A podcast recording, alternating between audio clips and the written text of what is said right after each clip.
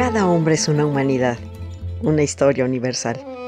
Y como la historia es maestra de vida, queremos que conozcas y saborees la historia por medio de refranes, datos curiosos, biografías, chimentitos, palabras raras y todo aquello que nos forma como personas. Tanto que contar es un espacio campechano y digerible en el que Nora Reyes Costilla los deleitará en breves cápsulas con su bella y argentina voz. Escúchame a través de la radio del Colmich, www.radiodelcolmich.com. Se van a enamorar.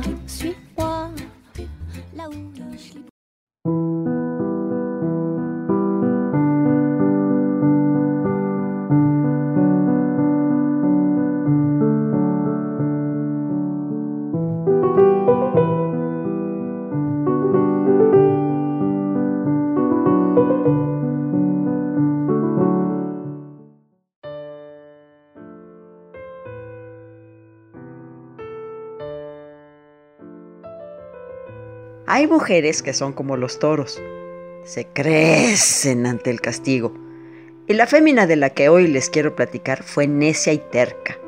Persiguió un sueño ridículo para unos, imposible para otros y reprobado por los demás. Pero ni duda cabe que esta mujer preparó el camino de la ciencia a finales del siglo XIX para el resto de las mexicanas, ya que tuvo tras de sí a una admirable mujer que la apoyó y le echó porras, en los años más importantes de su vida. Por cierto, clonautas, bellos, hermosos, chulos del amor, gracias por escucharnos y por seguirnos lo más fielmente posible en nuestras emisiones en www.radiodelcolmich.com. Soy la humilde voz de su imperatrix ad eternam, Nora Reyes Costilla, que los invita a seguirnos como súbditos que son de la República de Clio en nuestra página en Facebook. La historia por gusto. Y no, fíjese que no. No voy a comenzar hasta que no entren a nuestra página. Le den me gusta y nos sigan en nuestros chimentitos diarios. ¡Oye, qué está esperando! Ándele, yo lo espero. Nuestra cápsula de hoy se llama Impúdica y peligrosa. Matilde Petra Montoya La Fragua nació en la Ciudad de México el 14 de mayo de 1859. Claro, era Tauro, necia como ella sola. Fue educada como hija única, ya que su dedicada y esmerada madre empezó a transmitirle la educación que había recibido en el convento. A los cuatro años, Matilde ya sabía leer y escribir, convirtiéndose en una ávida lectora.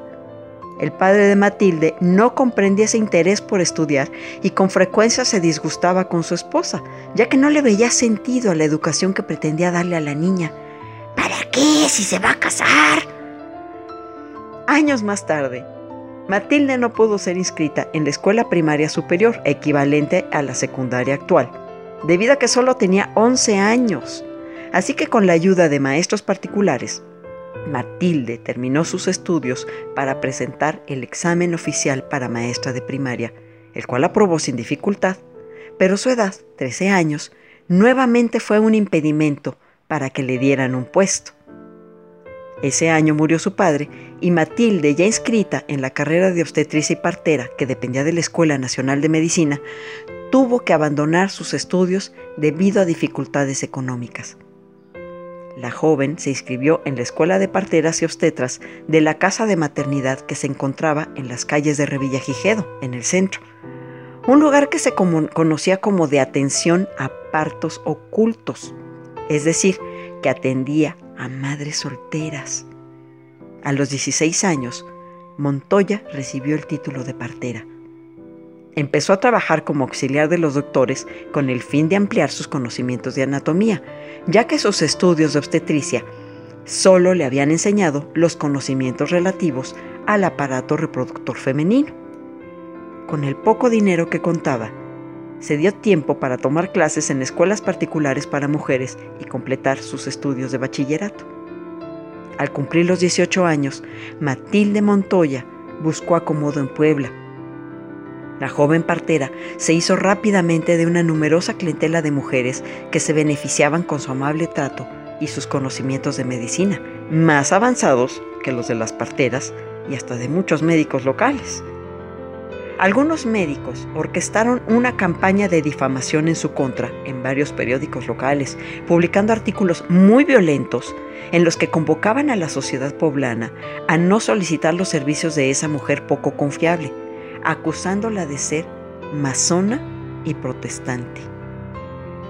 La presión fue muy grande y el trabajo de Matilde Montoya se hizo insostenible, por lo que se fue a pasar unos meses a Veracruz de regreso, en la capital poblana, pidió su inscripción en la Escuela de Medicina de Puebla, presentando constancias de su recorrido profesional, cumpliendo con el requisito de acreditar las materias de química, física, zoología y botánica, y aprobando el examen de admisión fue aceptada en una ceremonia pública a la que asistieron el gobernador del estado, todos los abogados del Poder Judicial, numerosas maestras y muchas damas de la sociedad que le mostraban así su apoyo. Sin embargo, los sectores más radicales redoblaron sus ataques, publicando un artículo encabezado con la frase Impúdica y peligrosa mujer pretende convertirse en médica. Agobiada por las críticas, Matilde Montoya decidió regresar con su madre a la Ciudad de México, donde por segunda vez solicitó su inscripción en la Escuela Nacional de Medicina, siendo aceptada por el entonces director, el doctor Francisco Ortega, en 1882, a los 24 años. Las publicaciones femeninas y un amplio sector de la prensa la apoyaban, pero no faltaban quienes opinaban que debía ser perversa la mujer que quiere estudiar medicina para ver cadáveres de hombres desnudos. En la Escuela Nacional de Medicina no faltaron las críticas, burlas y protestas debido a su presencia como única alumna, aunque también recibió el apoyo de varios compañeros solidarios, a quienes se les apodó los Montoyos. Varios docentes y alumnos opositores solicitaron que se revisara su expediente antes de los exámenes finales del primer año, objetando la validez de las materias del bachillerato que había cursado en escuelas particulares. Matilde fue dada de baja. La joven solicitó a las autoridades que si no le eran revalidadas las materias de latín, raíces griegas, matemáticas, francés y geografía, le permitieran cursarlas en la escuela de San Ildefonso por las tardes.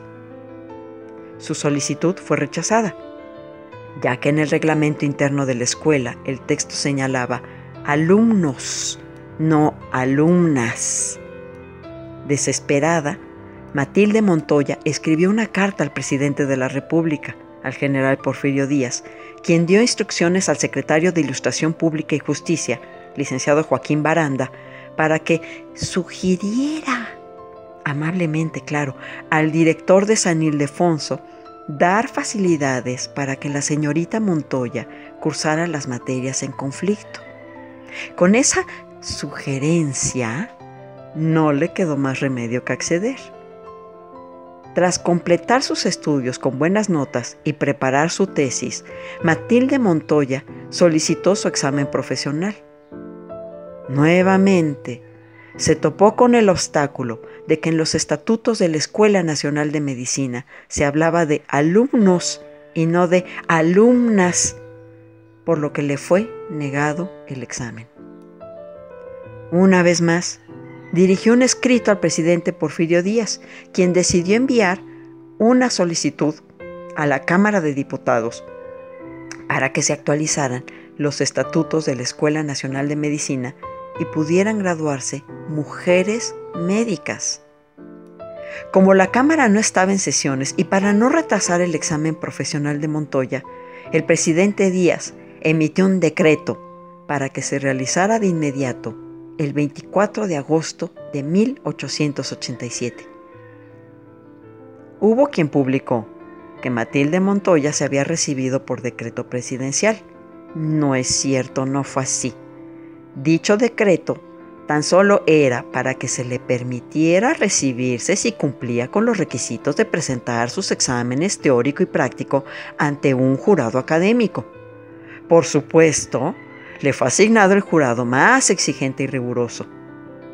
En lugar de disponer el salón solemne de exámenes profesionales, con sillones de maderas preciosas, colocados en forma de herradura sobre una tarima para el jurado y las autoridades académicas, así como una fina sillería para el público asistente, se le negó a Matilde el derecho a disfrutar de esa simbología de jerarquía profesional, disponiendo para su examen un salón menor. Esto ocurría durante la tarde del 24 de agosto de 1887. Faltando pocos minutos para las 5, hora fijada para el examen, llegó un mensajero avisando que el señor presidente Porfirio Díaz salía a pie de Palacio Nacional acompañando, acompañado de su esposa Carmelita y algunas amistades para estar presente en el examen profesional de la señorita Montoya. Rápidamente abrieron el salón de actos solemnes donde se realizó el examen durante dos horas, cumpliendo con todos los puntos reglamentarios. Matilde Montoya contestó correctamente todas las preguntas que se le hicieron y fue aprobada por unanimidad.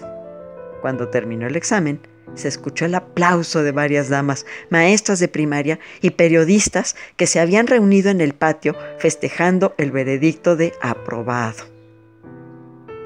Al día siguiente, Matilde realizó su examen práctico en el Hospital de San Andrés ante la presencia del jurado y en representación del presidente, su secretario particular y el ministro de Gobernación. Después de recorrer las salas de pacientes, contestando las preguntas relacionadas con distintos casos, la examinada pasó al anfiteatro, donde realizó en un cadáver las resecciones que le pidieron, siendo aprobada por unanimidad. El ministro de Gobernación leyó un discurso elogiando a la profesora en medicina y cirugía Matilde Montoya, y al día siguiente la mayoría de los periódicos festejaron la victoria final después de tantas batallas de la señorita Matilde Montoya, primera médica mexicana. Su título profesional, otorgado por parte de la Dirección General de Instrucción Pública del Gobierno del Distrito Federal, que entonces dependía del Ministerio de Gobernación, fue recogido semanas más tarde en la Escuela de Medicina por Paz Gómez, una amiga de Matilde Montoya, quien nos imaginamos, ah, ya no quiso volver a poner un pie en ese lugar, ya no quería saber nada. El general Díaz y su esposa le obsequiaron después de la ceremonia de graduación una carretela y el tronco de caballos. Después de titulada, Matilde Montoya trabajó en su consulta privada hasta una edad avanzada. Siempre tuvo dos consultorios, uno en Miscuac, donde vivía, y otro en Santa María la Ribera. Atendía todo tipo de pacientes, cobrándole a cada uno según sus posibilidades. Participó en asociaciones femeninas como el Ateneo Mexicano de Mujeres y las Hijas de Anáhuac, pero no fue invitada a ninguna asociación o academia médica, aún exclusiva de los hombres. En agosto de 1937, a 50 años de haberse graduado, la Asociación de Médicas Mexicanas, la Asociación de Universitarias Mexicanas y el Ateneo de Mujeres le ofrecieron un homenaje en la Sala Manuel M. Ponce del Palacio de Bellas Artes. Matilde Montoya murió cinco meses después, el 26 de enero de 1938, a los 79 años. Aunque nunca se casó, adoptó cuatro hijos, de los cuales le sobrevivieron un hijo en Puebla y una hija en Alemania. Esperanza, a quien ella envió a ese país para que se preparara como concertista.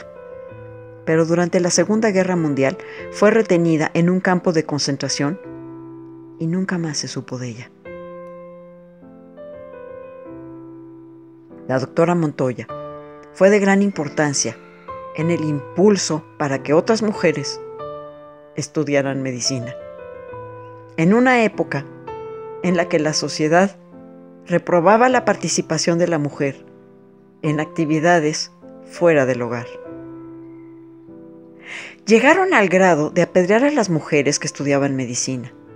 Fue necesario apoyarse, unirse, y en adelante iban acompañadas por otras médicas al examen de cada una, para hacer frente a las agresiones de que eran objeto.